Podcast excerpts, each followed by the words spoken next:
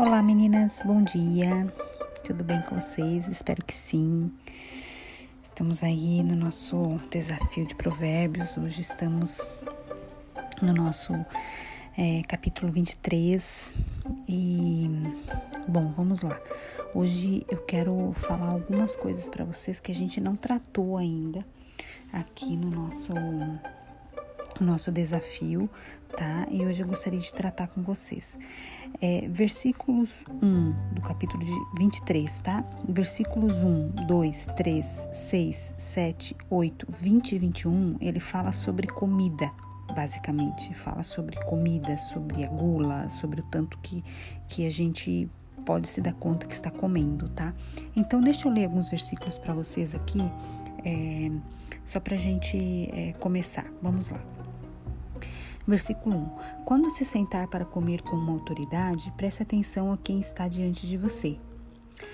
Se você costuma comer demais, controle o apetite. Não deseje as iguarias que ele lhe oferece, pois talvez queira enganá-lo.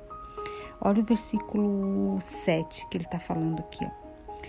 Versículo 6 fala também: Não coma com pessoas mesquinhas, nem deseje suas iguarias. Elas pensam sempre no custo daquilo que oferecem. Insistem, coma e beba, mas não falam com sinceridade. Olha o versículo 20 e 21. Não ande. Cadê aqui? 20 e 21. Não ande com os beberrões, nem se envolva com os comilões, pois eles caminham para a pobreza, e de tanto dormirem terão apenas trapos para vestir. O que, que Deus está querendo falar aqui conosco, meninas, sobre essa questão da comida, tá? É, a gente, a gente brinca com isso, mas a, a, glutonaria, né, ela é um dos pecados da carne. O Senhor não se agrada, né, é, de pessoas que, que que são glutonas, que comem exageradamente, que, além, que comem além do que precisam de fato comerem, é, que comem de forma é, é, é, é desproporcional aquilo que o corpo necessita. Eu acredito que existem momentos na nossa vida que a gente está um pouco mais ansiosa, sobretudo nós mulheres, né? Descontamos na comida, enfim. Mas o Senhor está nos alertando para isso, para que o que que isso, o que que o Senhor está querendo dizer com tudo isso, menina? Só para que a gente não encha o bucho e coma, coma, coma, coma, coma até o pé da mesa? Não. O que ele está falando é o seguinte: que nós tenhamos é, o tanto de comida que a gente ingere, né, sem precisar ingerir, sem ter a necessidade de que o nosso corpo precisa, diz muito sobre o nosso autocontrole, diz muito sobre o nosso domínio próprio. Vocês entendem a importância disso? Vocês entendem o que de fato Deus está querendo dizer aqui? Quando a gente come demais, quando a gente ingere alimento demais, que passa, já deixou de ser fome, mas, mas virou alguma coisa, uma compulsão, e daí a gente não está falando aqui que a gente a está dizendo de, de, de fora de controle, mas quando a gente fala de compulsão alimentar, daí você precisa realmente procurar um, né, uma, um, um especialista para te ajudar nessa questão, enfim, né? Tem toda uma questão fisiológica, tem toda uma questão de tratamento, mas não é disso que a gente está falando aqui. Eu estou falando aqui da glutonaria. Aqui nesse tema específico, nesses versículos, Deus está, está, falando sobre você comer demais, sobre você comer exageradamente, sobre você não ter controle sobre o teu corpo, você não ter controle sobre as tuas vontades.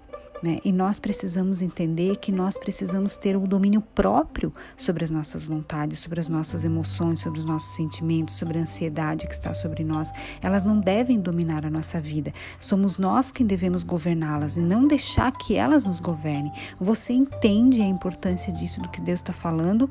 Quando a gente come demais e não se alimenta, mas eu estou ingerindo comida demais, estou colocando coisas, estou prejudicando o meu corpo, o bom funcionamento do meu corpo, eu estou dizendo que eu sou uma mulher descontrolada. Eu estou dizendo que eu sou uma mulher extremamente ansiosa, que eu não sei a hora de parar. Então Deus está falando disso. Ei, não, você não precisa ser glutona, comilona, né? Você pode se controlar porque eu te dei um espírito de moderação. Vocês lembram que a gente já leu isso para vocês, né? Quando a gente fala que Deus nos deu um espírito de coragem, de ousadia e de moderação. Algumas versões dizem de equilíbrio. Né? Então nós precisamos ter equilíbrio sobre aquilo que a gente come, sobre aquilo que a gente coloca é, para dentro do nosso corpo os versículos 13 e 14, ele está falando sobre a disciplina de filhos, né? Nós já falamos aqui sobre a disciplina dos filhos, mas só para que vocês, mais uma vez a gente vai falar disso, ó. Não deixem de disciplinar seus filhos. A vara da disciplina não os matará. Olha o versículo 14. Sim, a vara da disciplina pode muito bem salvá-los da morte. Então o Senhor mais uma vez está chamando a atenção aqui para a disciplina dos nossos filhos. Querida, entenda, nós não estamos dizendo que você tem que massacrar teu filho, espancar teu filho. Isso você não pode fazer porque isso é pecado. O Senhor não se agrada disso, até porque Ele é um Pai extremamente amoroso, bondoso, generoso e Ele quer que nós sejamos assim, porque Ele nos fez imagem e semelhança dele. Mas Ele diz que assim como Ele nos disciplina, Ele quer que nós disciplinemos os nossos filhos. Como a gente já leu essa semana no livro de Provérbios, ensina o teu filho no caminho que ele deve andar, porque quando ele crescer, ele não vai se desviar dele. Então nós precisamos colocar disciplina, limites para os nossos filhos. Corrija os teus filhos, discipline eles, oriente, converse com eles, seja verdadeiro, não minta para os seus filhos em hipótese alguma, seja exemplo. Nada é mais forte, nada é mais importante do que o exemplo. Nada. Seja exemplo para o teu filho os versículos 24 e 25, o Senhor está falando do quanto um bom filho agrada o seu pai. Ele está falando assim: o pai dos justos tem motivos para se alegrar. É uma grande alegria ter filhos sábios. Portanto, alegre seu pai e sua mãe, que seja feliz aquela que, que o deu à luz. Olha que coisa linda isso, né? A alegria dos pais e ter um bom filho, e ter uma boa filha. Você é uma boa filha para os seus pais, independente se você já casou ou se você ainda mora com eles. Você é uma boa filha. Você é, manifesta, tem manifestações de, de, de amor para com eles, de cuidado, de zelo. Você se preocupa com eles você tem honra pelos teus pais, você traz alegria para os teus pais, mesmo depois que você já saiu de casa ou como você já é uma adulta, você ainda traz alegria para os seus pais. Seus pais sentem alegria em você? Seus pais sentem orgulho de você? Versículos 15 ao 19, aqui o Senhor está nos trazendo sobre a alegria de Deus conosco. Olha só, meu filho, se o seu coração for sábio, o meu coração vai se alegrar. Olha que Deus está falando para nós. Se você for uma mulher sábia, o meu coração vai ficar tão feliz por causa de você. Sentirei profunda alegria quando seus lábios expressarem o que é certo. Gurias, olha que coisa linda esse versículo 16. É o próprio Deus falando conosco. Ele está dizendo assim para ti: Ei, eu vou sentir tanta alegria, uma alegria tão profunda quando você falar a verdade, quando você for sábia, quando você for uma mulher sensata. Não tenha inveja dos, peca dos pecadores, mas tema sempre o Senhor. Temer ao Senhor, menina, a gente tem aprendido isso todo o, o, o livro de Provérbios. Você será recompensado por isso. Sua esperança não será frustrada. Olha que coisa linda isso daqui. Eu, eu, eu amo esse versículo, eu amo, eu amo esse versículo. Quando você teme ao Senhor, a Bíblia fala que você será recompensada. A sua esperança, alguns, alguns, algumas versões falam assim: o seu futuro não será frustrado. Olha que coisa linda isso, você saber que quando você teme a Deus, quando você honra a Deus, quando você tem um compromisso com Ele, você tem a convicção de que o teu futuro não será de frustração. Que coisa maravilhosa isso, meu Deus. Eu tenho vontade de uhul, de vibrar quando eu leio um negócio desse. Olha o 19. Ouça, meu filho, seja sábio. Mantenha seu coração no rumo certo. É o Deus falando conosco, meninas. É o próprio Deus pedindo: Ei, garota, seja sábia. Mantenha o seu coração no rumo certo. Eu vou abençoar a sua vida, eu vou te honrar. Eu me alegro profundamente quando seus lábios expressam a verdade. Isso não é maravilhoso?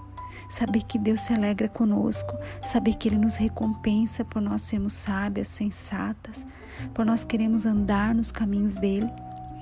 Olha o versículo 23, que coisa linda. Adquira a verdade e não a venda. Obtenha sabedoria, instrução e discernimento. Quando Deus fala assim, adquira a verdade e não venda, não barganhe a tua verdade. Não dê, não se furte de ser verdadeiro em nenhum momento, de ser sábio em nenhum momento. Quando você adquiriu, guarde-a para você, guarde-a no fundo do seu coração. Obtenha sabedoria, instrução e discernimento. A gente tem lido isso desde o primeiro capítulo de Provérbios. Versículos 29 ao 35. O Senhor está falando aqui, meninas, basicamente todo, todos esses versículos aqui são seis versículos que ele trata conosco então, são, são seis versículos que ele trata aqui sobre a bebedice. O Senhor não se agrada de bebedices. Eu não estou dizendo que o Senhor nos proíbe de beber, beber é, é, é, bebidas alcoólicas. Se você gosta de uma cerveja, se você gosta de um vinho, é, eu não sei que tipo de bebida que você consome. O Senhor não está nos proibindo disso. disso. O que ele não se agrada é que nós entremos em bebedice é que nós fiquemos é, é, é, alcoolizadas com isso daqui. Isso o Senhor não se agrada. Quando Ele está falando aqui, ó, olha só, quando Ele fala, é, Ele fala desde o primeiro versículo, Ele fala assim. Quem se sente angustiado e triste, quem vive brigando e se queixando, quem sofre ferimentos desnecessários, quem tem os olhos sempre vermelhos, aquele que passa horas tomando vinho e experimentando bebidas fortes. Olha isso. Então, quando você for beber, você tenha moderação, assim como a comida. Você seja moderada naquilo que você está ingerindo, que você está colocando para dentro do seu corpo. Meninas, a Bíblia fala que o nosso corpo é templo, é morada, é a habitação do Espírito de Deus. Você tem noção do que, que é isso? Você guardar o ser mais precioso e mais poderoso dentro do seu coração? Você tem noção do que, que você guarda dentro de você?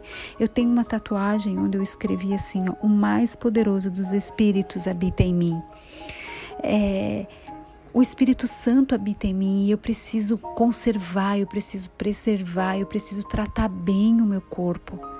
Então, tudo que eu for ingerir, eu preciso pensar: isso aqui edifica a minha vida, isso aqui vai fazer bem para o meu corpo, eu vou estar sóbria depois que eu consumir isso daqui, depois que eu beber isso daqui, depois que eu comer isso daqui, porque eu sou o templo do Espírito Santo.